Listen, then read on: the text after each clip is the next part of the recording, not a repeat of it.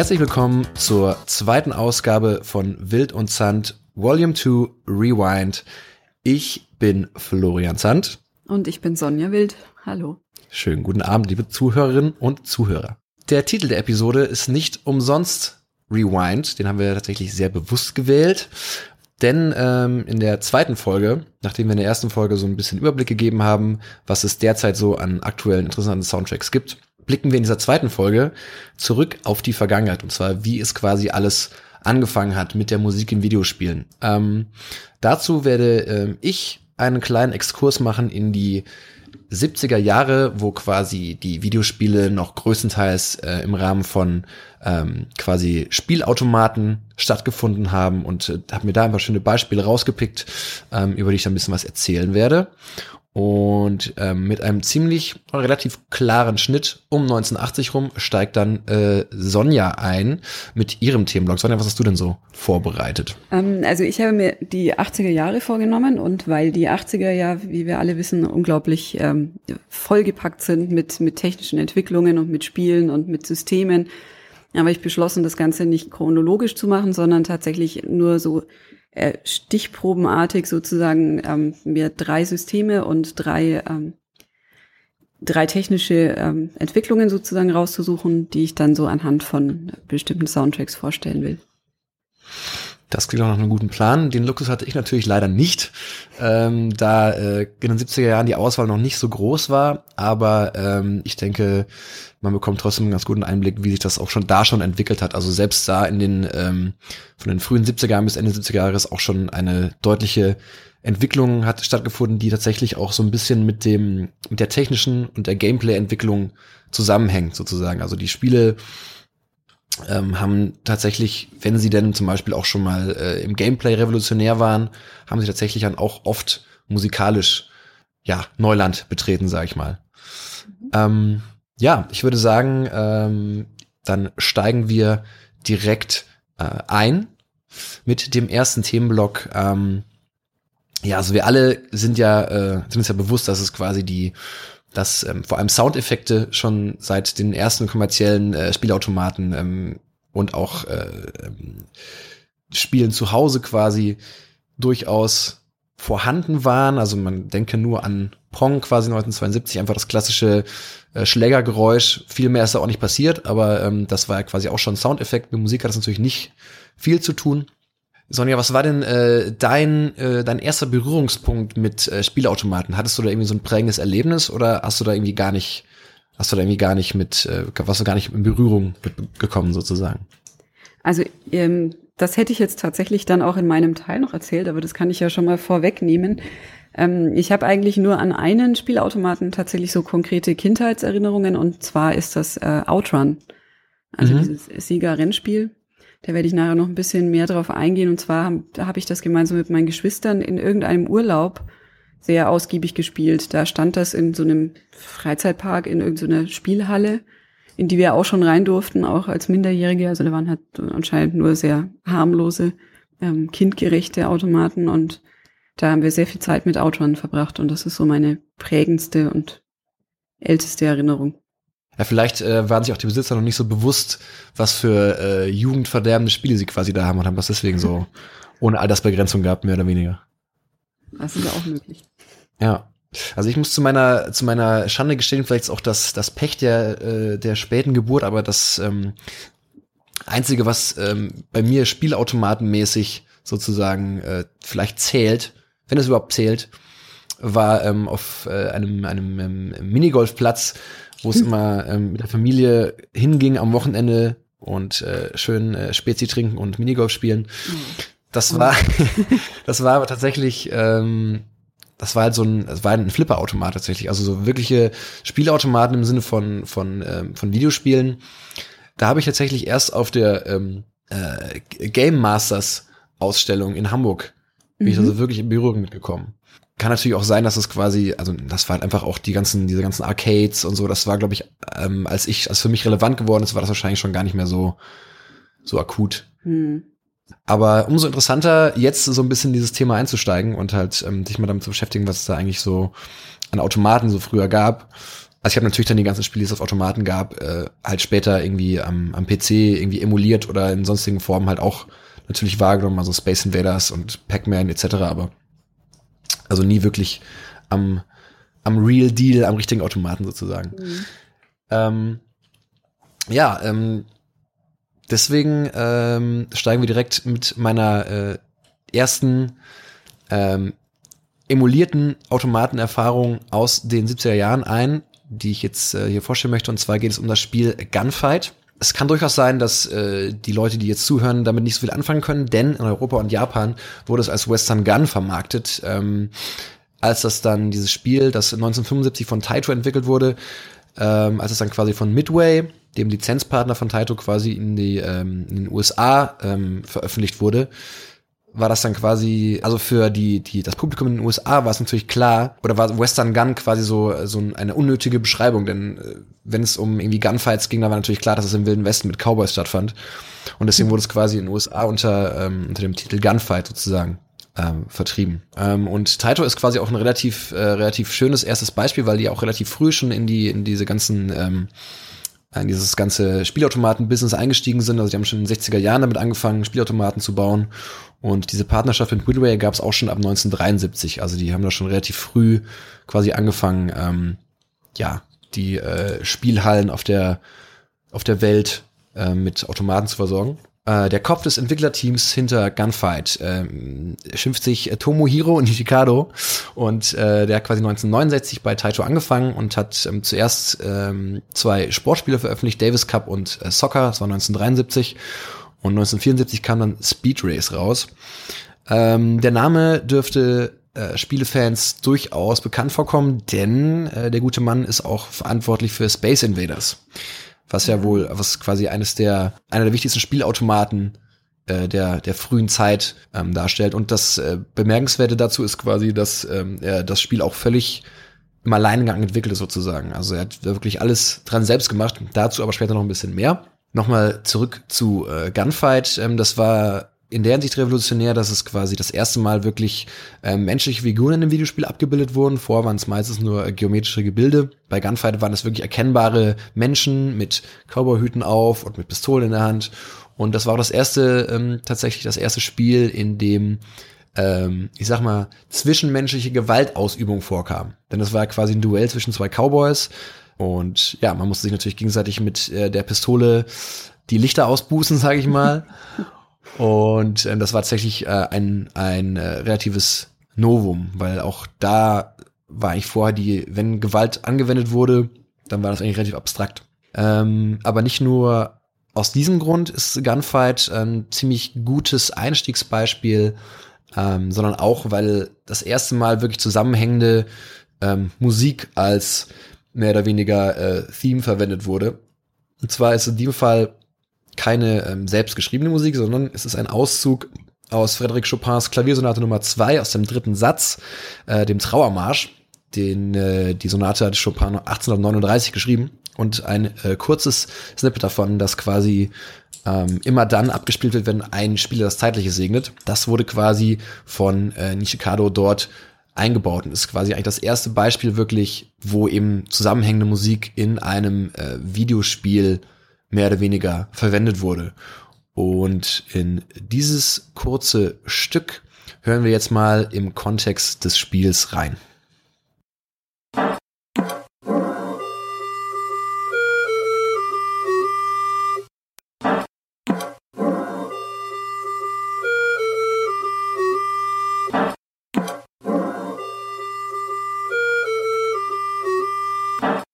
Ja, das war ähm, der Auszug aus dem Trauermarsch von äh, Frédéric Chopins Klaviersonate Nummer 2, dem dritten Satz, der äh, in Gunfight von 1975 Verwendung gefunden hat. Ähm, ist natürlich relativ kurz, aber es ist meiner Meinung nach auch sehr prägnant, weil ähm, dieses, dieses, dieses Motiv, dieses musikalische Motiv quasi ähm, in der Popkultur mittlerweile ja so verankert ist.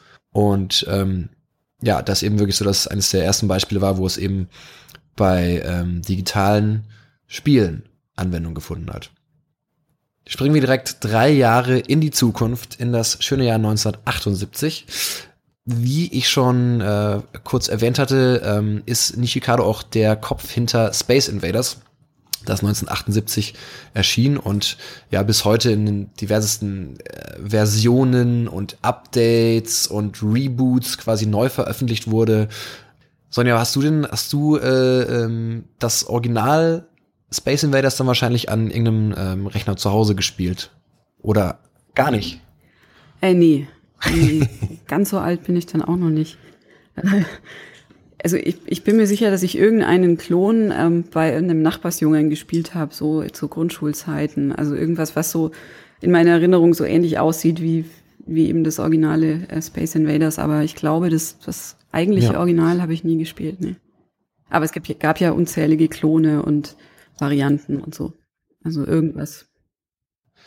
Ich glaube, das gehört, also es gehört fast so von diesen ganzen klassischen äh, Franchises wahrscheinlich äh, zusammen mit Pac-Man so das Franchise, das wirklich am meisten irgendwie mhm. geklont und kopiert wurde. Das hat ja quasi auch mit so ein ganzes Genre mitbegründet, zum Beispiel dann die, die ganzen ähm, Gallagher-Spiele, die sind ja quasi auch so ein bisschen, basieren ja auch mehr oder weniger darauf. Auch hier war sozusagen tatsächlich ähm, das Spiel ein Vorreiter, eben nicht nur was das Gameplay angeht und was eben sozusagen ja die Masse an Nachfolgern anging, die halt einfach so äh, dass dieses enorm erfolgreich, die enorm erfolgreiche Idee des Gameplays einfach kopiert haben und damit versucht haben, noch ein bisschen Geld abzugreifen äh, aus dem großen Videospielpot, ähm, ist auch, dass ähm, quasi musikalisch das erste Mal ein äh, Soundtrack Verwendung gefunden hat, der ähm, sozusagen sich an den Spielverlauf anpasst diesen, dieses, diese Hintergrundmusik, die hat man wahrscheinlich, die haben wahrscheinlich, hat wahrscheinlich jeder im Ohr. Das ist quasi ein chromatischer Abwärtsbasslauf und der passt sich eben an die Spielsituation an. Und was auch daran ähm, eine Besonderheit ist auf jeden Fall, dass diese Hintergrundmusik, so einfach sie auch gestaltet ist, eben kontinuierlich im Hintergrund ist. Das heißt, sie wird nicht durch Soundeffekte unterbrochen oder durch sonstiges, sondern sie findet quasi immer, sie ist immer da und sie ähm, wird eben, verändert sich dadurch, je nachdem, je näher die Aliens an den Spieler kommen, desto schneller wird die Musik. Das ist natürlich ähm, an und für sich, also ein super simpler äh, Kunstgriff, sage ich mal, aber das gab's halt, bis dato gab's einfach noch nicht. Interessant ist ja auch, dass äh, Nishikado quasi ähm, für das, ähm, das Spiel sozusagen einen eigenen Mikroprozessor baute, weil ihm die bis dato verfügbare Hardware ähm, nicht ausreichend schien. Und das, hat, das heißt, er hat quasi selbst einfach einen, einen, einen Mikroprozessor aufgebaut, ähm, die Idee dazu bekam er übrigens, äh, weil ähm, Midway ähm, Gunfight, also sein Spiel von 1975, die haben das quasi äh, wenig später noch mal ein bisschen aufpoliert für den amerikanischen Markt und haben da eben auch einen Mikroprozessor verwendet, um eben die Animation ein bisschen flüssiger zu gestalten. Und er war davon so beeindruckt, dass er quasi ab diesem Zeitpunkt halt für seine eigenen Spiele auch immer ähm, darauf bestanden hat, dass es eben auf, auf, ähm, auf einem Mikroprozessor eben basiert und ähm, den für Space Invaders hat er wie gesagt selbst äh, zusammengebaut der verwendete Soundchip ähm, ist von Texas Instruments hergestellt worden und mhm. ähm, der erzeugt quasi den Klang durch einen Rauschgenerator mit einem Filter und äh, zwei Oszillatoren. Was auch interessant ist, ist an diesem, diesem, ähm, diesem Soundbeispiel, ist, dass ähm, unwissenderweise Nishikado damit quasi auch den Grundstein für die Einbindung von Spielen in ähm, populäre Musik und ähm, Sampling quasi so mitgelegt hat, unabsichtlich, ähm, weil ähm, 1977 hat sich eine Synthie-Pop-Band namens Yellow Magic Orchestra in Japan gegründet. Und für ihren ersten äh, richtig großen Hit, äh, der passenderweise natürlich Computer Game heißt und 1978 erschienen ist, ähm, hat die Band unter anderem Soundeffekte aus Space Invaders und dem, äh, dem Spiel Circus, das 1977 erschienen ist, ähm, gesampelt und äh, tatsächlich auch ähm, den Trauermarsch von Chopin mit, mit eingebunden, also auch quasi äh, Gunfight mitgesampelt, also so ein bisschen ähm, so eine Collage aus den ganzen frühen Videospielsounds. Und ähm, deswegen hören wir jetzt ähm, den Basslauf von Space Invaders im Spielkontext und direkt danach hören wir einen kurzen Ausschnitt von Computer Game von Yellow Magic Orchestra aus dem Jahr 1978.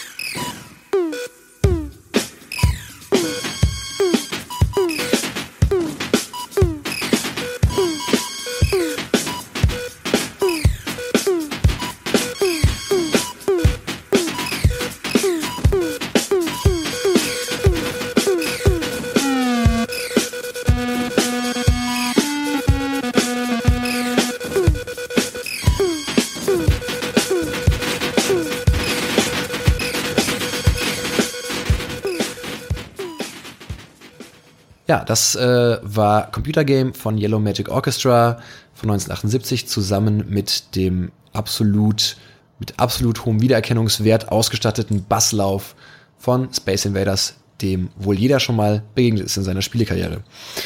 Ähm, weil wir gerade schon bei Bands sind und bei Synthipop, Sonja, mhm. du bist ja auch Musikerin und passenderweise auch am Keyboard aktiv. Ja. Ähm, hast du denn in deiner, in deiner äh, Musikerlaufbahn ähm, auch schon mal irgendwie ähm, in dem Bereich was gemacht, also irgendwie so Videospielmusik gesampelt? Hast du irgendwelche Erfahrungen damit gesammelt in dem Bereich?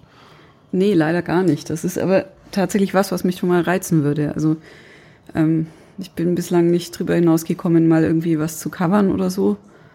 So zum Spaß, aber das war es auch schon. Also mit Samples oder so habe ich bislang nie gearbeitet. Macht, macht die Band nicht mit oder du einfach nicht irgendwie, hat sich einfach nicht ergeben bisher? Ähm, also die Band würde vielleicht mitmachen, wobei ich glaube, es würde auch zu, zum Bandprofil nicht so 100% passen, aber ähm, es ist mir einfach auch noch nicht äh, in den Sinn gekommen, muss ich ganz ehrlich sagen. Also es, die Idee hat bislang gefehlt. Vielleicht ist das ja jetzt der, der Stein des Anstoßes. Ja, wer weiß. ja. Bald äh, hören wir dann quasi ein, äh, ein äh, 70er ähm, Jahre Videospiel-Sound Hast du sowas? Coveralbum von dir. Nee, noch gar nicht. Also ich bin ja quasi, ähm, ich äh, gerade deswegen finde ich es auch sehr interessant, mich halt damit zu beschäftigen jetzt, also im, im Zuge der Recherche, weil ich halt einfach zu elektronischer Musik und ähm, die, die geneigten Hörer und Hörerinnen mögen es mir verzeihen, aber so Sachen wie Chiptune ist eigentlich so gar nicht meins. Also ich habe mich da, ich habe mich da nie wirklich mit beschäftigt. Ähm, ich fand das da immer ganz, ich fand, ähm, also ich habe ein bisschen, bisschen Zugang dazu gefunden Mhm. Dass es ähm, eine ähm, ähm, ähm, quasi einen Künstler gibt, der ähm, bekannte Punk-Songs als 8-Bit-Version quasi neu aufgelegt Aha. hat, gecovert hat. Und da habe ich so ein bisschen äh, den Zugang zu, be zu bekommen, sozusagen. Krass.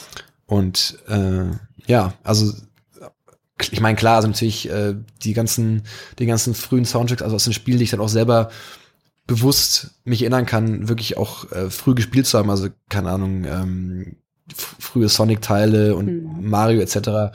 Klar, das ist natürlich schon irgendwie, das ist natürlich schon im Kopf, aber das hat mich nie so gereizt, mich damit zu beschäftigen. Mhm.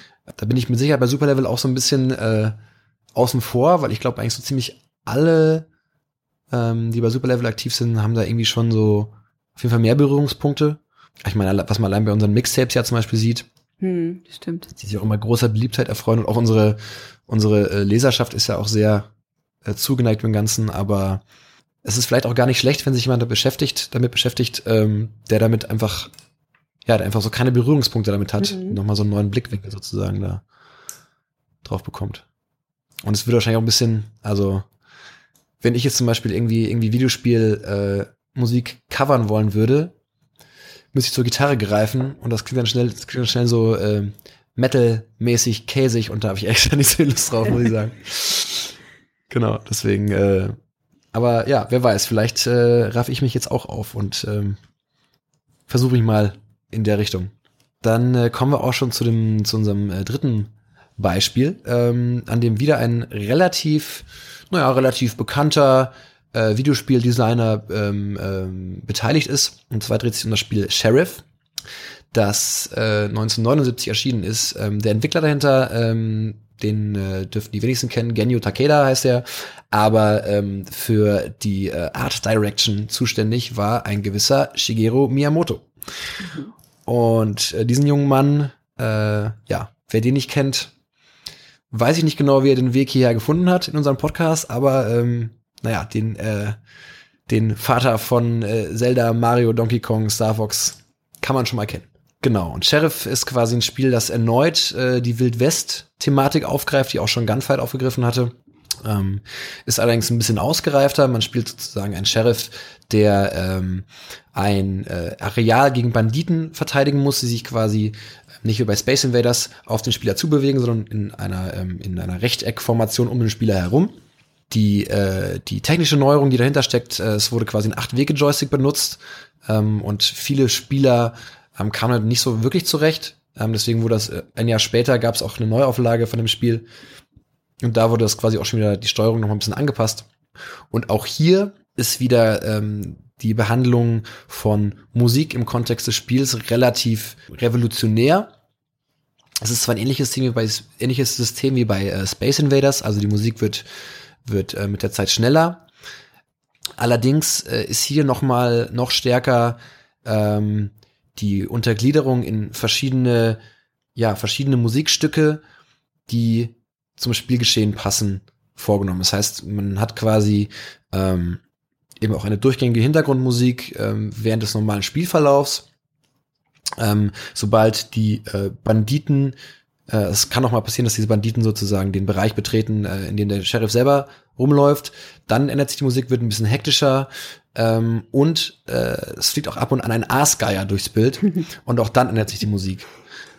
Also es ist wirklich ein schönes Beispiel, wie sich auch schon so früh sozusagen ähm, die, die Musik eben als ähm, ich sag mal, als ähm, Mittel abzeichnet, wie sozusagen Gameplay-Situationen untermalt werden, aber auch wie, wie auch eben ähm, bestimmte Stimmung hergestellt wird. Ähm, genau, und diese verschiedenen äh, musikalischen Extravaganzen von Sheriff hören wir jetzt einmal kurz rein.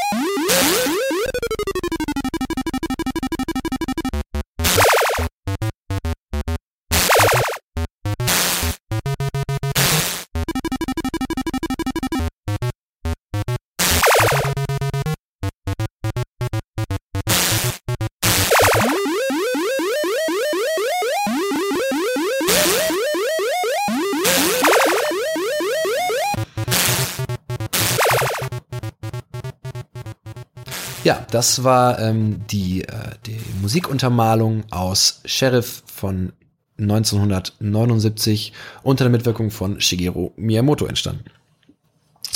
Ähm, 1979, die Zahl deutet schon an, wir nähern uns so langsam aber sicher dem Ende der 70er Jahre und damit auch der ersten Dekade an vorsichtigen Gehversuchen äh, von tatsächlicher Musikeinspielung in Videospielen. Ähm, das äh, letzte Beispiel, das ich ähm, euch präsentieren möchte, ähm, ist das Spiel Rally X von Namco. Äh, ist 1980 erschienen, ist also quasi genau an der Grenze ähm, zu den 80er Jahren erschienen, die dann äh, quasi Sonja genauer erläutern wird, die Entwicklungen dort. Und ähm, 1981 wurde das quasi ebenfalls über Midway äh, in die USA lizenziert. Das Spiel an sich ist, ähm, ist, also es ist eigentlich ein Rennspiel. Man spielt quasi ein, äh, man, man, man fährt ein blaues Auto und flüchtet vor roten Autos mhm. und muss dabei Fahnen einsammeln. Ähm, wem das ein bisschen äh, bekannt vorkommt, das klingt schon ziemlich Pac-Man-mäßig auf jeden Fall. Das ist mhm. auch ein Labyrinth, das man fahren muss. Ja. Und hier wurde tatsächlich das erste Mal ein, äh, also beziehungsweise ein anderer Soundchip verwendet, und zwar der Namco Waveform Sound Generator. Das Besondere an dem, Ähm, die meisten äh, Soundchips, die vorher verwendet wurden, hatten ähm, zwei Monokanäle. Der Namco Waveform Sound Generator hatte ganze vier.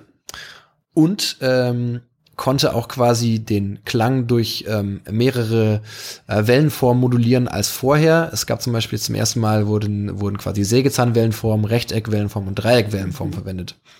Das wurde quasi, also diese, dieser, dieser Soundchip wurde zum Beispiel auch später bei den äh, Automaten von Pole Position, Pac-Man und Gallagher ähm, benutzt.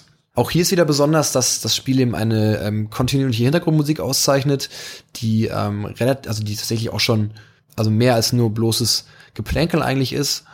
Und ähm, dass es eben auch hier sozusagen einen Siegesjingle und einen Game-Over-Jingle gibt. Und ähm, in die Musikuntermalung von Rally X hören wir jetzt einmal rein.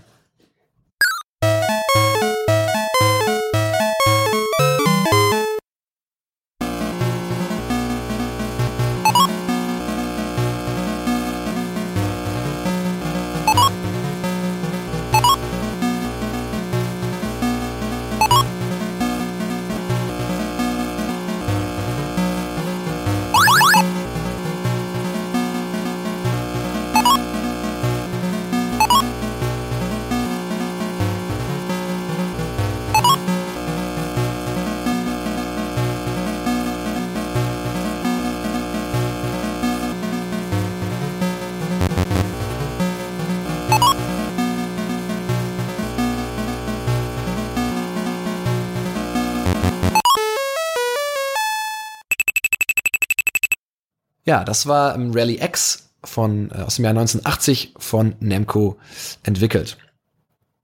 1980 heißt auch, wir, wir verlassen die 70er und jetzt kommen wir quasi zu den 1980er Jahren, in dem sich noch einiges mehr getan hat, was die Musikuntermalung angeht. Genau, also ich habe es ja am Anfang schon mal angedeutet, die 80er Jahre ähm, haben so ein bisschen das umgekehrte Problem. Es gibt nicht die, also in den 70ern hat man noch die, die zarten ersten Ansätze, in den 80ern explodiert dann quasi alles. Also es ist äh, wirklich schwierig aus der Epoche sich auf, auf einige wenige Sachen zu konzentrieren. Deswegen habe ich mir überlegt, ähm, mich jetzt ein bisschen dran zu orientieren, was gab es in der Zeit so für Systeme, was waren so die technischen Fortschritte, was Soundtrack angeht und ähm, mit welchen Spielen habe ich vielleicht auch persönliche Erinnerungen, einfach um in der Lage zu sein, jetzt den, den zeitlichen Rahmen einzuhalten und eine Auswahl zu treffen. Und ähm, anfangen wollte ich gerne äh, auch nochmal mit einem Arcade-Spiel. Da haben wir vorhin ja kurz drüber gesprochen. Ähm, das Spiel ist Outrun. Das ist im Jahr 1986 erschienen. Da war eigentlich so das goldene Arcade-Zeitalter auch schon vorbei. Aber die Automaten waren natürlich im, so im öffentlichen Raum immer noch präsent. Die sind ja nicht von einem Tag auf den anderen verschwunden. Mhm. Und tatsächlich war Outrun auch ein ziemlicher Hit. Das Spiel stammt von Sega.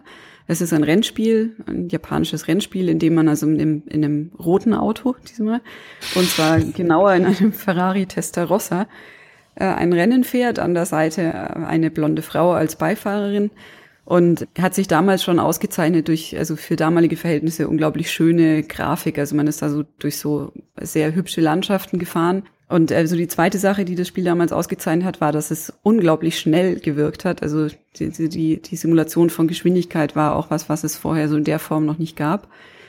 Es war auch die erste Simulation, die an den Automaten ein Force-Feedback-Lenkrad hatte und mhm. ähm, es gab sogar Varianten von dem Automaten, wo man so richtig in einem Auto gesessen ist, also in so einem kleinen Mini-Ferrari sozusagen. Also es war ein ziemlich aufwendiges Spiel. Ist auch, nachdem die Arcade-Variante so erfolgreich war, dann tausendfach ähm, aufgelegt worden für unterschiedliche Konsolen und Handhelds und also die, ich glaube, die letzte aktuellste Version, die es dann gab, war für den 3DS. Das heißt, das Spiel hat wirklich lange, lange gelebt und ist lange, lange immer wieder aufge aufgelegt worden. Und ich habe es am Anfang schon erzählt, ich habe das Spiel also ausgewählt, zum einen, weil ich selber gespielt habe und das ist eben bei Arcade-Systemen ansonsten meistens nicht der Fall, aber auch, weil es musikalisch ganz außergewöhnlich war. Es war nämlich, ähm, ich weiß nicht, ob du das wusstest, also indirekt vielleicht, aber ob dir das so bewusst war. Mir war es nämlich vorher nicht so bewusst. Erst als ich drüber gelesen habe, ist es mir eigentlich so klar geworden. Das war das erste Spiel, bei dem man tatsächlich in einem Rennspiel ähm, ein Autoradio hatte und dann auch einen Radiosender auswählen konnte. Also das, was man okay. bei äh, GTA später ähm, so gern gemocht hat, hat das Spiel eigentlich schon ganz rudimentär vorweggenommen. Es waren allerdings auch nur drei Radiostationen, die jeweils einen, einen Song gespielt haben, aber immerhin, also für damalige Verhältnisse auch eine ziemliche Revolution. Ja, auf jeden Fall. Dieser Soundtrack war von Hiroshi Kawaguchi, ein Sega-Mitarbeiter, der also in den 80er Jahren angefangen hat, bei Sega zu arbeiten und interessanterweise auch bis heute noch bei Sega aktiv ist, offenbar. Also auch nie den Job gewechselt hat, großartig. Ähm, und Kawaguchi hat auch andere Spiele musikalisch ähm, untermalt. Also er hat zum Beispiel den Soundtrack zu Afterburner gemacht und auch den zu Space Harrier. Das sind beides recht bekannte Titel, die er eben, für die er komponiert hat. Und das Interessante an, an Space Harrier ist auch, dass die Titelmusik, die ist ähm, sehr, sehr populär und sehr bekannt und ist zuletzt auch im Bayonetta gewürdigt worden mit einer ganz interessanten Remix-Version. Und ich weiß nicht, hast du Outrun mal gespielt, Florian, in irgendeiner Form? Wo du so drüber erzählt hast, ich glaube, ich habe das mal, ähm, das gab es sicher auch für den Gameboy, oder? Hm, bestimmt. Also, naja, weiß ich gar nicht. Sega, Nintendo. Ja, du, ja. Wobei, ja, für den 3DS gab es ja auch. Also, gute also Frage. Ich, ich bin mir relativ sicher, dass ich mal, dass ich, ähm, dass ich ein derartiges äh, Rennspiel auch relativ früh gespielt habe. Ich habe es tatsächlich nie, also das, was du auch gemeint hast mit, mit den Radiostationen, das, ähm, also es muss auf jeden Fall, wenn, muss es auf irgendeiner Handheld-Konsole gewesen sein, mhm. ähm, auf einer frühen, weil das hatte ich überhaupt nicht auf dem Schirm und das ist ja auch schon, also das finde ich relativ krass, dass es schon so, dass man da so schon so früh irgendwie ähm, daran irgendwie Gedanken verschwendet, mhm. dass man da quasi einfach drei Radiostationen einbaut, die man selber wechseln kann, anstatt einfach zu sagen, okay, wir machen einfach für jedes für jedes Level einfach irgendwie ein ein also ein Musikstück, das wir damit einbauen. Ja, das genau, ist ja ein komplett komplett anderer Ansatz, aber ja. Also es ist wohl auch einer der Gründe, warum das Spiel so erfolgreich war, weil die Musik, also weil die Musik das Spiel auch so wahnsinnig gut begleitet hat und weil man halt auch immer sagen konnte, ich habe jetzt Bock, dieses eine Stück zu hören, dann schalte ich um. Also waren zwar nur drei, aber das war natürlich für damalige Verhältnisse trotzdem Wahnsinn. Ja. Und ähm, Outrun, ich weiß nicht, wenn du dir nicht sicher bist, aber Outrun war damals eigentlich auch in anderer Hinsicht ein recht untypisches Rennspiel, weil es natürlich darum ging, möglichst schnell ins Ziel zu kommen, aber in erster Linie war es halt auch eigentlich ein Lifestyle-Rennspiel. Also man hatte man hatte unglaublich schöne Kulissen, so mit, mit äh, Sandstrand und Meer, so ein bisschen kalifornisch und dann aber auch so eine Etappe durch die Wüste und so. Also das war alles unglaublich hübsch, natürlich mit den Mitteln der damaligen Grafik. Also natürlich für heutige Verhältnisse rudimentär, aber ich finde, es sieht heute noch gut aus, wenn man sich mal Screenshots anguckt oder so äh, YouTube-Videos. Und das war mehr so ein Cruising-Spiel eigentlich. Also obwohl natürlich der Wettbewerbscharakter schon da war, hatte das halt was wahnsinnig, wahnsinnig gewinnendes durch seine Atmosphäre, durch das ganze Ambiente, durch die Musik, durch die Grafik, durch die auch diese bisschen alberne Tatsache, dass man noch diese Begleitung auf dem Beifahrersitz hatte, die ja kein, nicht wie bei einer Rallye jetzt ein klassischer Co-Pilot war, sondern tatsächlich halt so die Blondine, die mitfährt. Und ähm, der Soundtrack hat das Ganze halt wahnsinnig gut untermalt. Der war sehr, sehr sonnig, sehr fröhlich, sehr so, so ein klassischer Urlaubssoundtrack eigentlich. Es gab aber noch einen zusätzlichen Track, also zusätzlich zu diesen drei Radiostationen gab es noch ein viertes Stück, das ist dann abgespielt worden, wenn die Highscore-Tabelle am Schluss eingeblendet worden ist. Und das ist ein ganz äh, ruhiger E-Piano-Track, der heißt Last Wave. Und in den hören wir jetzt mal kurz rein.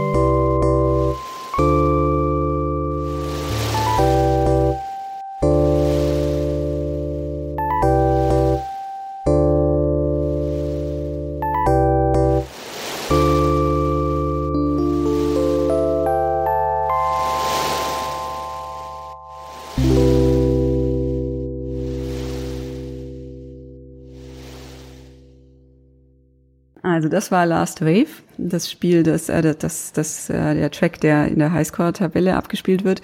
Und ich weiß nicht, ob es euch beim Hören aufgefallen ist, aber ganz interessant an der Geschichte ist nicht nur, dass das, dass das Ding natürlich sehr entspannt ist und sehr jazzig irgendwie von seiner Atmosphäre, sondern dass es auch im Hintergrund diese, dieses Rauschen, also diese, diese leichten Noise-Klänge gibt, die so an- und abschwellen, die also quasi die, die, die Wellen, also das Wellenrauschen simulieren. Wenn man da ihr könnt ja noch mal zurückspulen, wenn ihr es noch mal anhören wollt. Aber wenn man das so ein bisschen beobachtet, dann wechselt das sogar zwischen kleineren und größeren Wellen und die Intervalle sind so ein bisschen unregelmäßig. Das heißt, man bekommt beim Hören trotz der beschränkten technischen Möglichkeiten tatsächlich so den Eindruck, dass da im Hintergrund das Meer rauscht. Und das fand ich sehr beeindruckend. Mhm. Ja, Outrun ist auch einer der Soundtracks, die ähm, mit den ähm, damals recht neuen Methoden, mit der damals recht neuen Methode der FM-Synthese gearbeitet haben. Und das hat damals für, für die Verhältnisse in den 80er Jahren ganz neue Klangqualität ermöglicht. Das erste Spiel, das damals auf FM-Synthese gesetzt hat, war Marble Madness 1984, also gerade mal zwei Jahre vorher. Das heißt, die, ja, die Technik war noch ziemlich neu. Was vielleicht der ein oder andere kennt, also sehr bekanntes Beispiel für FM-Synthese ist der Yamaha DX7. Ein ganz, äh, ein wirklich erfolgreicher Synthesizer aus den 80ern, der quasi in jedem Superhit aus der Zeit eigentlich zu hören ist, ob das irgendwie Grace Jones ist oder was weiß ich, Aha oder so. Also alles, wo Synthesizer vorkommen zu einer bestimmten Zeit, ist der DX7 mit drin. Meistens mit Presets, lustigerweise, die man also heute genauso auch noch abspielen kann, weil der so verdammt schwierig zu programmieren war, dass viele Musiker einfach auf die Presets gesetzt haben und da gar nichts mehr großartig dran verändert haben. Allerdings habe ich in der Wikipedia gelesen, aber ich weiß nicht, ob es stimmt, dass der DX7 eigentlich streng genommen auch wieder nicht auf FM-Synthese beruht, obwohl er immer so als wichtiges Beispiel gilt, aber egal. Hm. ja, ähm, zurück zu Outrun. Also der Outrun-Soundtrack wurde mit dem Yamaha äh, YM2151 FM-Chip ähm, erstellt. Der war damals noch, ähm, noch gar nicht lange auf dem Markt offenbar. Und dazu kam dann noch ein Sega PCM. Also das waren damals recht aktuelle Soundchips, die halt sehr viel ja, Spielkram und sehr viel äh, mehr ermöglicht haben, als das noch ein, zwei Jahre vorher oft der Fall war. Mhm. Ich wollte noch darauf hinweisen, dass es eine sehr schöne, äh, sehr schöne Version von dem Soundtrack auf Vinyl gibt. Die ist aber leider, habe ich gesehen, inzwischen ausverkauft. Ähm, da sind außerdem der Arcade-Variante auch äh, so Mega Drive und 3DS-Versionen drauf. Sehr, sehr schick und äh, hört sich auch toll an, aber wie gesagt, leider ausverkauft, aber vielleicht taucht es ja irgendwo mal gebraucht auf und dann kann ich die nur empfehlen. Genau, aber das wäre es jetzt auch eigentlich mit den mit Arcade und mit Outrun und ich würde jetzt direkt weitermachen mit dem C64, der ja eigentlich, wenn man über die 80er Jahre spricht, auch nicht fehlen darf, weil ich glaube, der hat auch die Computerspielmusik wahnsinnig vorangebracht. Ähm, ich weiß nicht, ich hatte leider nie einen C64, ich habe die Phase komplett verpasst. Hattest du mal einen, Florian? Ähm, nee, tatsächlich nicht. Okay. Also ich hatte, ähm, ich glaube, mein erster PC war ein mein erster eigener PC war ein 386er.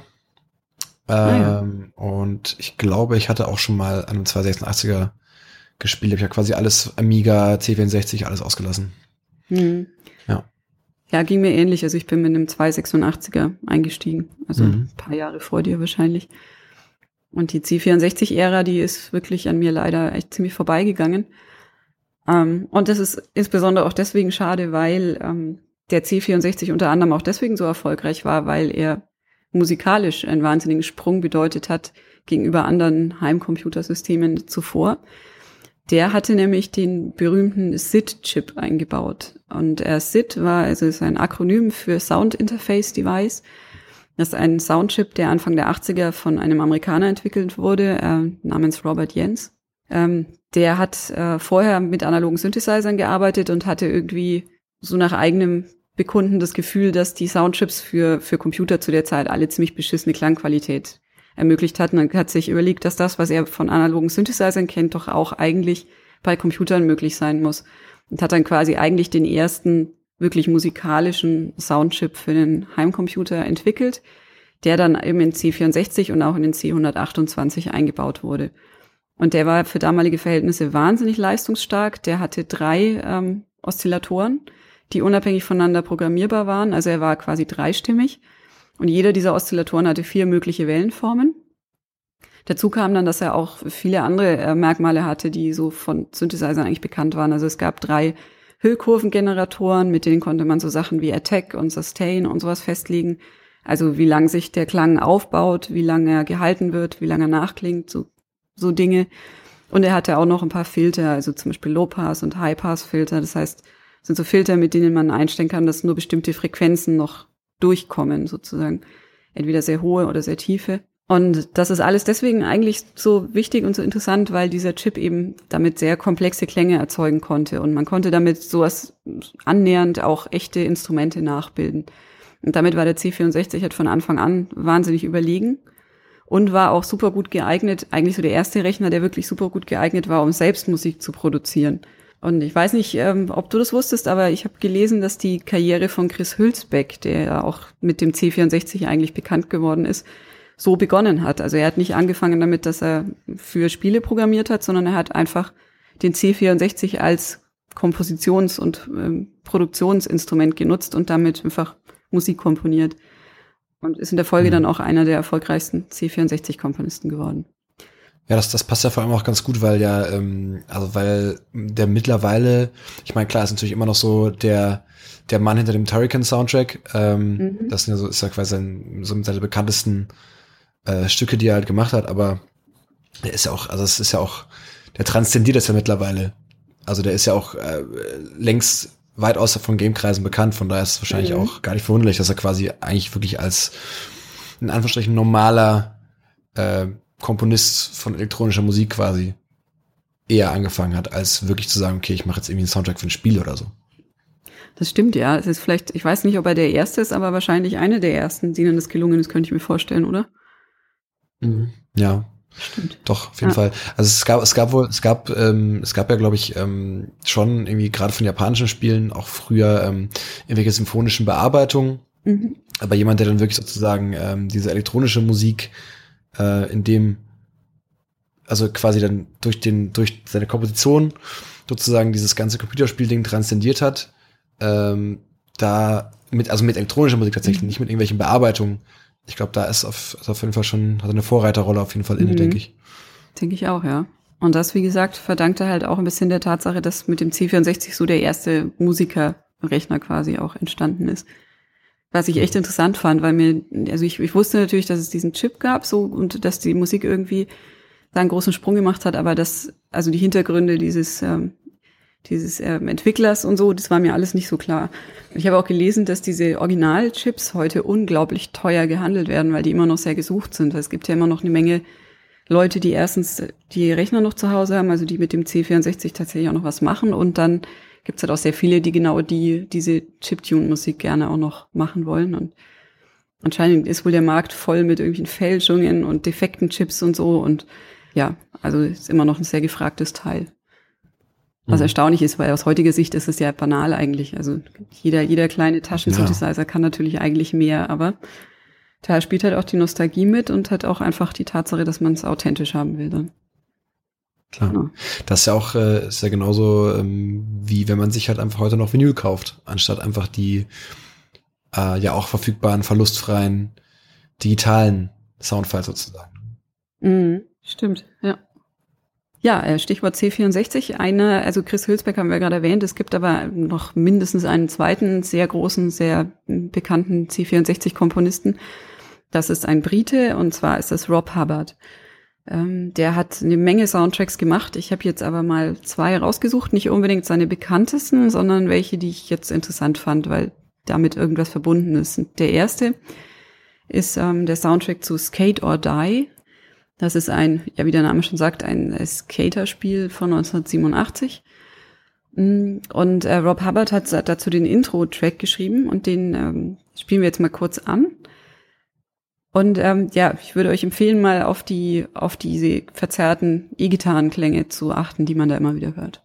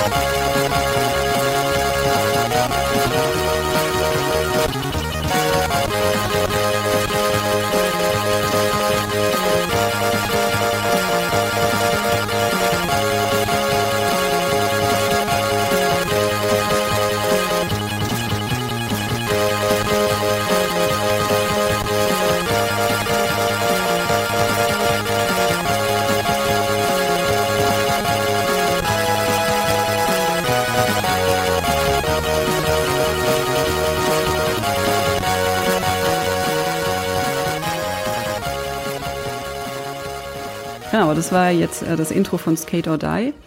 Und ähm, ich finde das, ich finde das ziemlich, also ich finde, ja, das ist ein ziemlich krasser Track, finde ich, weil er für die Zeit unglaublich dynamisch ist, weil es diesen krassen, dynamischen Bass hat und auch unglaublich gut zu diesem Skate-Thema passt. Also es geht auch so ein bisschen, es ist irgendwie, geht auch ein bisschen weg von diesem rein elektronischen Klängen und es liegt unter anderem auch an diesem E-Gitarren-Sample.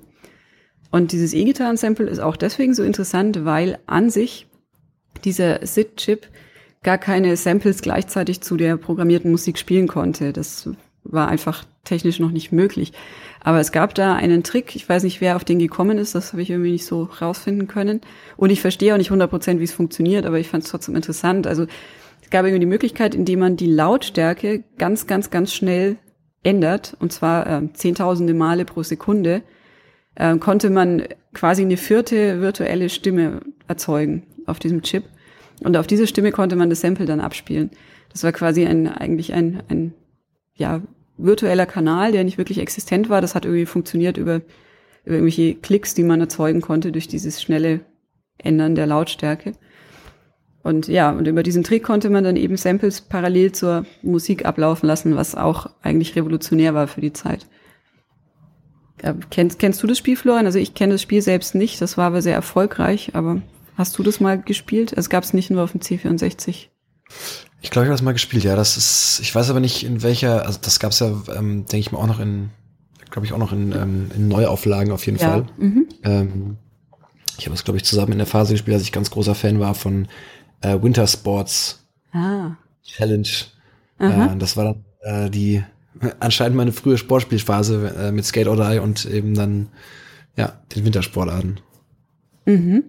Ähm, hast du denn sonst irgendwie äh, mit Rob Hubbard schon Berührungen gehabt, also mit anderen Spielen, die, weil er hat ja wirklich sehr viele Soundtracks gemacht. Ähm, also tatsächlich jetzt nicht, ähm, nicht äh, wirklich umfangreich. Also ich habe wohl mal in, äh, in Commando reingespielt, mhm. ähm, was ja quasi auch von Rob Hubbard ist, ähm, aber nicht, nicht so wirklich ähm, umfangreich. Der Name ist auf jeden Fall ein Begriff, klar, ja. aber ähm, ja, noch nie, so, also nicht so bewusst immer die Verbindung ähm, hergestellt quasi. Wusstest du, dass, äh, das habe ich zufällig irgendwie bei der Recherche gelesen, dass Rob Hubbard die Musik zu Commando angeblich über Nacht komponiert hat und dafür ähm, vom Entwickler ungefähr 200 Pfund Honorar gekriegt hat. ja, das, äh, das ist schon ganz schön, ganz schön wenig. ja. Wobei ja, natürlich, wenn man es so innerhalb von 24 Stunden oder so raushauen müssen. Ja. Und äh, ja, das schon, fand ich schon ziemlich beeindruckend, zumal die auch wirklich cool ist. Also es, es wirkt, klingt jetzt nicht wie was, was der so schnell hingeschludert hat, aber ja. de facto war es wohl so. Wobei es auf, auf einen Stundenlohn runtergerechnet ist wahrscheinlich auch gar, ist auch gar nicht so wenig wie die damalige Zeit, oder? Aber es wirkt natürlich wenig, wenn man dann denkt, äh, wie viel Spiele teilweise noch abgesetzt haben an Einheiten damals. Und das ja, ist natürlich dann das im Vergleich äh, bizarr wenig. Hm. Ja, vor allem, ich glaube, Commando war ja auch wirklich ziemlich erfolgreich. Also der dürfte, hm.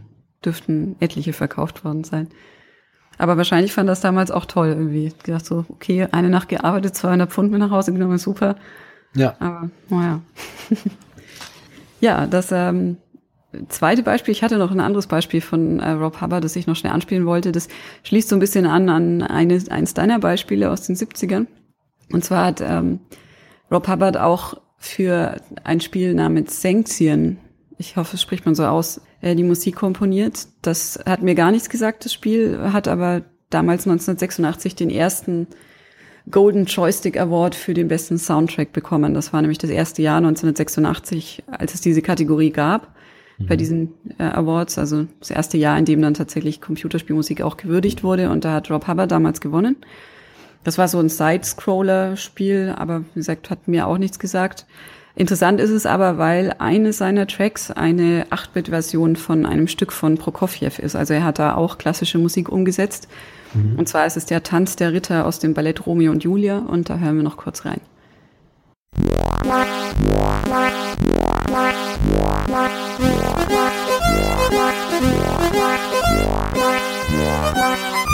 Musik Yeah.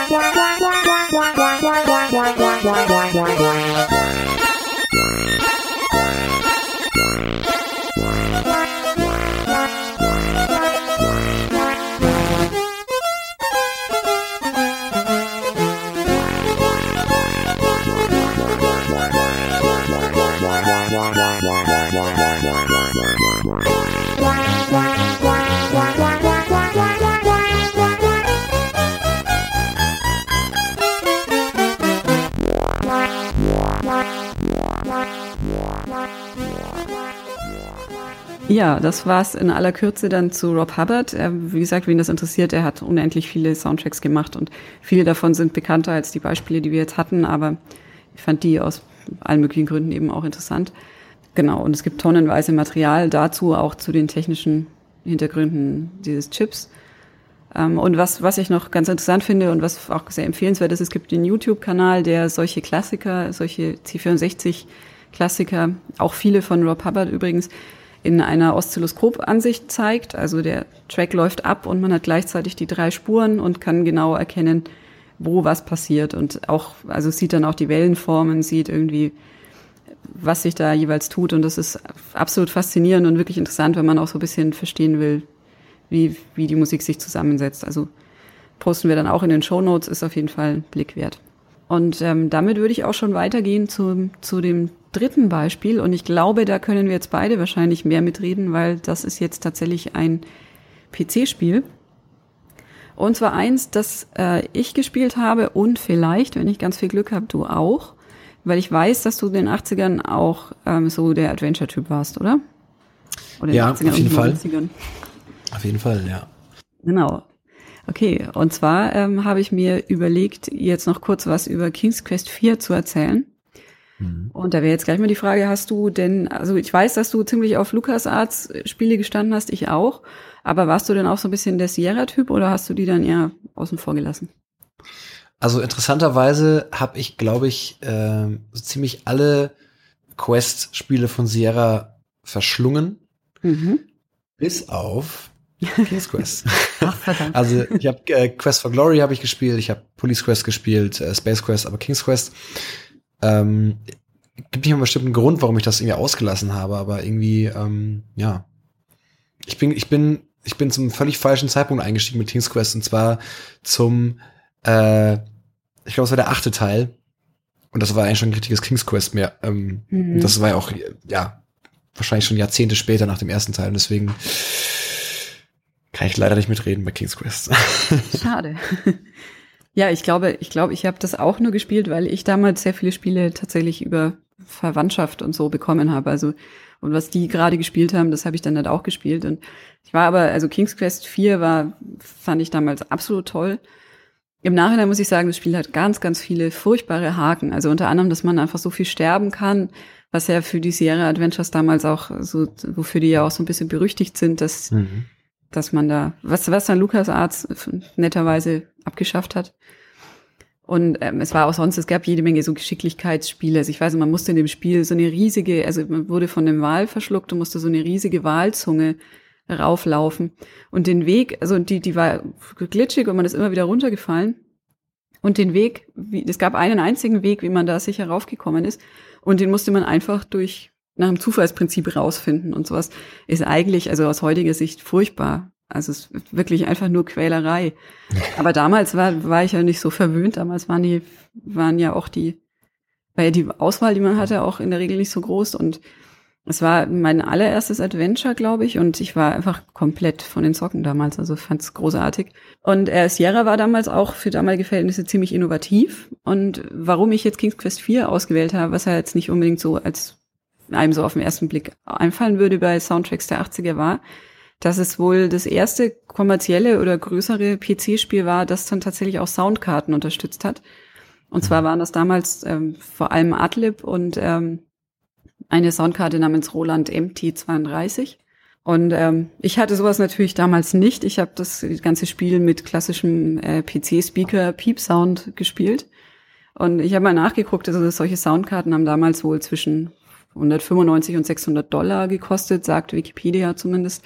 Das heißt, es ist auch klar, dass ich sowas nicht hatte, weil da war überhaupt kein, kein Geld für da, sich für so Luxus irgendwie. Aber ähm, hattest du damals zu dem Zeitpunkt schon, schon eine Soundkarte oder bist du dann auch so wie ich erst mit Soundblaster und so eingestiegen? Ich bin auch erst mit Soundblaster eingestiegen, ja. Mhm. Aber ich kann mich noch sehr gut erinnern, ähm, dass man quasi ja auch ähm, vor allem bei den LucasArts-Spielen hatte man auf jeden Fall noch die Wahl zwischen ähm, Adlib und Soundblaster mhm. in den mhm. Soundeinstellungen immer. Genau. Und aber ich hatte auch erst einen Sound, also bin mit Soundblaster auch eingestiegen tatsächlich, ja, genau. Mhm. Ich glaube, das war dann tatsächlich so die Schwelle, wo es, wo es dann bezahlbar und auch verbreiteter wurde. Das war, glaube ich, eine ganze Ecke später. Also mhm. war bei mir genauso. Ähm, ich weiß auch, ich kann mich auch noch erinnern, dass man in den Menüs teilweise Sachen einstellen konnte, aber das, ich hatte immer, egal was ich da eingestellt habe, ich hatte immer Piep. Insofern. Ja. Ähm, aber interessant war eben, also ich, äh, diese Roland MT32 hat mir auch gar nichts gesagt, aber Adlib war ja dann auch ziemlich, hat sich auch ziemlich verbreitet eine Weile lang. Ich glaube, denen ist dann auch erst durch den Soundblaster so ein bisschen die, äh, so die Butter vom Brot genommen worden. Aber zu dem Zeitpunkt haben die, waren die Möglichkeiten eben dann deutlich größer, was die Musik angeht. Und Sierra hat das genutzt und hat auch einen richtigen äh, Filmkomponisten beauftragt für den Soundtrack. Und ähm, gerade mit dieser Roland-Soundkarte waren eben wirklich richtig orchestrale Klänge schon möglich. Natürlich synthetische Klänge, aber schon, das klang schon, war schon echt eine Hausnummer. Natürlich käsig aus heutiger Sicht, aber für damalige Verhältnisse ziemlich bombastisch. Und das zeigt zum Beispiel das äh, Intro von King's Quest 4 in der das wir jetzt mal kurz anspielen, und zwar in drei verschiedenen Versionen. Einmal so, wie es über PC-Speaker geklungen hat, einmal dann in der Adlib-Version und einmal in dieser MT32-Version. Einfach nur, damit ihr auch einen Eindruck kriegt, wie krass der Unterschied damals war.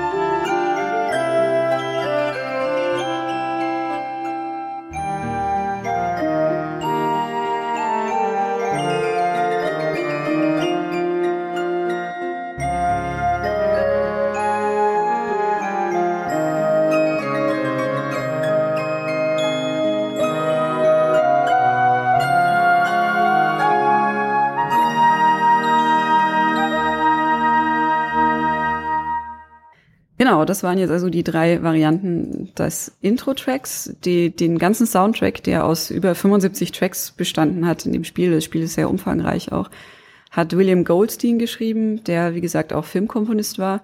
Das heißt, man hat da auch wirklich äh, Geld und Ressourcen reingesteckt, um möglichst krasses musikalisches Erlebnis auch hinzukriegen. Die Musik war damals sehr stark an die, an die Schauplätze ge gekoppelt. Also man hatte ja in King's Quest 4 immer noch so Bildschirme. Also man ist aus einem Bild rausgegangen und das nächste Bild ist aufgetaucht. Und damit hat sich dann auch die atmosphärische Begleitung, die musikalische, oft äh, verändert. Was, was King's Quest 4 noch nicht hatte, was dann ähm, mit Monkey Island 2 so ein bisschen Einzug gehalten hat, waren dynamische Übergänge. Also dass die Musik dann auch wirklich ineinander übergegangen ist und nicht an einer Stelle abgehackt worden ist und an der nächsten, in der nächsten Szene fängt dann was anderes an. Diese fließenden Übergänge, das war damals einfach noch nicht da. Aber, wie gesagt, es war ein Spiel, bei dem sich der Soundtrack schon sehr stark dem Setting angepasst hat und durch diese 75 Tracks war die Bandbreite wirklich riesig. Also von, von gruseliger Musik auf dem Friedhof bis zu diesen Fanfarenklängen im Intro, bis zu den Panflötenklängen von diesem Pan, der in einer Szene so durch die Wiese hüpft, war da wirklich alles dabei. Und das fand ich damals, obwohl ich nur diese PC-Speaker-Variante gehört habe, schon ziemlich cool, weil es einfach das Spiel halt auch unterhaltsamer und abwechslungsreicher gemacht hat. Was war denn, wenn du dich so zurückerinnerst an die 80er und an deine Adventure-Erfahrung und an deine PC-Frühjahre, was ist dir, ist dir da irgendwas hängen geblieben, so Soundtrack-mäßig? Weil bei mir war tatsächlich King's Quest so einer der, einer der ersten größeren Geschichten. Also was ich, was was ich mich immer ganz prägnant erinnere, oder ganz deutlich erinnere, ist tatsächlich auch der, ähm, also wie das Sierra ist tatsächlich der Soundtrack von äh, Quest for Glory 2, das mhm. ja auch ähm, tatsächlich in einem relativ unverbrauchten Setting gespielt hat. Das war ja quasi äh, mehr oder weniger im, äh, im Orient äh, hat das da quasi gespielt und auch mit der entsprechenden musikalischen Untermalung. Das war meiner Meinung nach auch schon total super umgesetzt und ähm, sowieso auch bei den, bei den, äh, bei den, bei der Quest for Glory Reihe immer, ähm, also auch über die Jahre hinweg immer meiner Meinung nach großartige Einbindung sozusagen von ähm, Musik, wie man sie sich auch in diesem Setting wirklich vorstellt. Das erste hat ja quasi ein klassisches Mittelalter-Setting gehabt, dann mhm. im Orient, dann äh, gab es quasi auch ein Spiel in Afrika und ähm, dann noch eins in einer Art Transsilvanien quasi. Und ähm, ja, das zweite Quest for Glory auf jeden Fall. Also ich habe es nicht beim ähm, Erscheinen gespielt. Ich habe es äh, in so einer Sammelbox erworben mit den ersten vier Teilen quasi. Irgendwann, äh, ja, wird das gewesen sein. Lange her, auf jeden Fall. Und äh, ja, aber das war auf jeden Fall ein, also eine, ein prägender musikalischer Moment, ähm, videospielmäßig in den 80ern. Mhm. Wobei ich, also, ich tu mir tatsächlich, also ich, also relativ, äh, ich glaube, so wirklich angefangen hat es bei mir erst äh, eben in den 90ern mit ähm, wirklich äh, Videospielmusik, die mir dann so ganz bewusst aufgefallen ist. Also mhm. so richtig.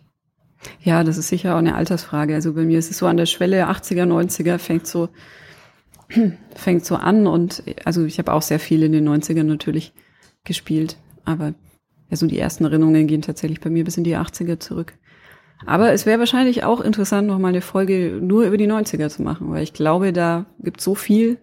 Das hätte man jetzt hier in der Folge sowieso nicht untergebracht, aber da könnte man vielleicht. Ja, auf jeden Fall. Da gibt's sicher genug Anschauungsmaterial. Da können wir wahrscheinlich sogar zwei oder drei Folgen draus machen. Ähm, weil es gibt tatsächlich auch sehr viele Soundtracks aus den 90ern. Also das habe ich auch bei der Recherche festgestellt, ähm, dass sehr viele Spiele aus den 90er Jahren auf, ähm, mm, auf sehr vielen, mit ihren Soundtracks auf sehr vielen ähm, besten Listen gelandet sind von diversen äh, Magazinen, nicht nur mhm. Videospielmagazinen, sondern auch wirklich ähm, Magazinen, die vielleicht eher, also eher so aus dem, ähm, aus dem Lifestyle- oder Musikbereich, dass dann wirklich eben so retrospektivenmäßig ähm, äh, diese Listen erstellt wurden, da auch wirklich verhältnismäßig viele Spiele aus den 90er Jahren als wirklich ähm, ja, für ihre Soundtracks quasi nochmal da wirklich Erwähnung gefunden haben. Also auf jeden mhm. Fall ein, äh, ein weites Feld, das ist sich zu, das, äh, dass man äh, auf jeden Fall abgrasen könnte, ja. Ja. Ich glaube auch, die, irgendwann in den 90ern ist da ihnen ja auch wahrscheinlich der Übergang, also ist so der Moment, wo dann tatsächlich auch, ähm, wo es dann auch möglich war, weil die, weil die Rechner dazu in der Lage waren, die Speicher, äh, Speicher groß genug waren, und man dann einfach tatsächlich äh, ganz klassisch, klassische Musik auch in Spielen gehört hat, könnte ich mir vorstellen, ja. oder? Also ja, das wird, auf jeden Fall. weiß nicht, ich habe hab ich jetzt nicht nachgeschaut, wann da so, aber das wird wahrscheinlich auch direkt was damit zu tun haben, dass dann irgendwann CDs statt Disketten angesagt waren und so.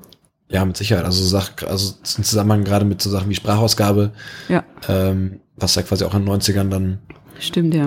Äh, akut wurde. Ähm, ja, gerade was so diese, das ist ja auch viel, ähm, viel von der Videospielmusik, die auch ähm, gerade auch, also auch immer noch komponiert wird und auch in den letzten Jahrzehnten komponiert wurde. Also jetzt angefangen mit den 90er Jahren ist halt auch wirklich diese, diese symphonische äh, Komponente. Das ist mhm. einfach viel sich aus der klassischen Musik quasi äh, geklaut wird, wenn nicht irgendwelche Songs lizenziert werden. Also dass wirklich dann klassische Komposition, Kompositionen tatsächlich als Untermalung für Videospiele dienen.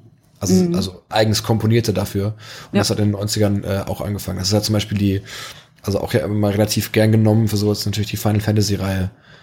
Ähm, Stimmt, ja. Die Soundtrack-mäßig auch immer in den Top-Listen eigentlich relativ weit oben mhm. mitschwimmt. Ja. Wahrscheinlich könnte man sogar eine eigene Sonderfolge machen zu Final Fantasy Soundtracks. Ja, wahrscheinlich, also wahrscheinlich würde das mindestens eine Folge hergeben, kann ich mir auch vorstellen. Ja. Ich habe leider nicht ein einziges Final Fantasy gespielt.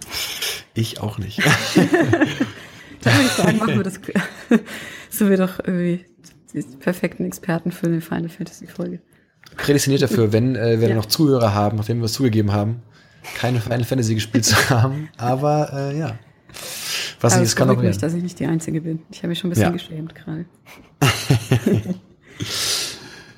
Ja, ähm, das war so das, was ich zu den 80ern zu erzählen hatte. Ich hätte noch eine kurze Empfehlung, falls jemand ähm, sich für diese Ära und auch für davor und danach interessiert, gibt es eine sehr sehenswerte Filmdokumentation namens Beep.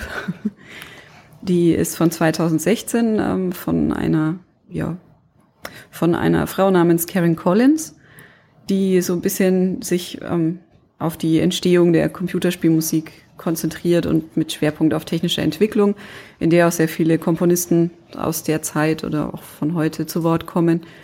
Und diese Doku wurde letztes Jahr auf der Games Week gezeigt, deswegen habe ich die schon gesehen und fand sie ziemlich cool und die kann man, glaube ich, online auch kaufen oder ausleihen oder so. Ähm, also wer sich dafür interessiert und ein bisschen auch ähm, sehen will, wie wie zu der Zeit eben gearbeitet wurde, der, für den ist die vielleicht ganz interessant. Und es gibt dazu auch ein begleitendes E-Book, in dem die ganzen Interviews und auch die Interviews, die es nicht in die Doku geschafft haben, alle noch nachzulesen sind. Und ja, fand ich ganz, ganz interessant, wen es interessiert. Ja. ja, das ist doch ein, äh, ein schöner, schöner Schlusspunkt mit ein bisschen Hausaufgaben für unsere äh, Hörerinnen und Hörer sozusagen äh, die wir natürlich auch bei der nächsten Folge dann abfragen werden, mit einem interaktiven Quiz bestimmt. ähm, ja, ähm, das war quasi unser Exkurs in die 70er und 80er Jahre der äh, Videospielmusik. Äh, ich finde, man hat ganz gut mitbekommen, dass sich da sehr viel in relativ kurzer Zeit sehr viel getan hat, wie ja auch generell bei Videospielen, ähm, dass diese quasi diese rasante Entwicklung von Spielen selbst auch nicht vor der Musik halt gemacht hat. An dieser Stelle ähm, vielen Dank für euer ausführliches Feedback zu unserer ersten Folge. Ja, vielen Dank.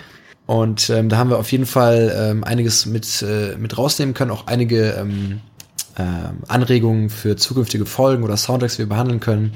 Ähm, da werden wir sicher auch das eine oder andere in zukünftige Folgen mit aufnehmen. Ja, bleibt uns an dieser Stelle noch zu sagen, vielen Dank fürs Zuhören. Ähm, ich war Florian. Und ich bin Sonja.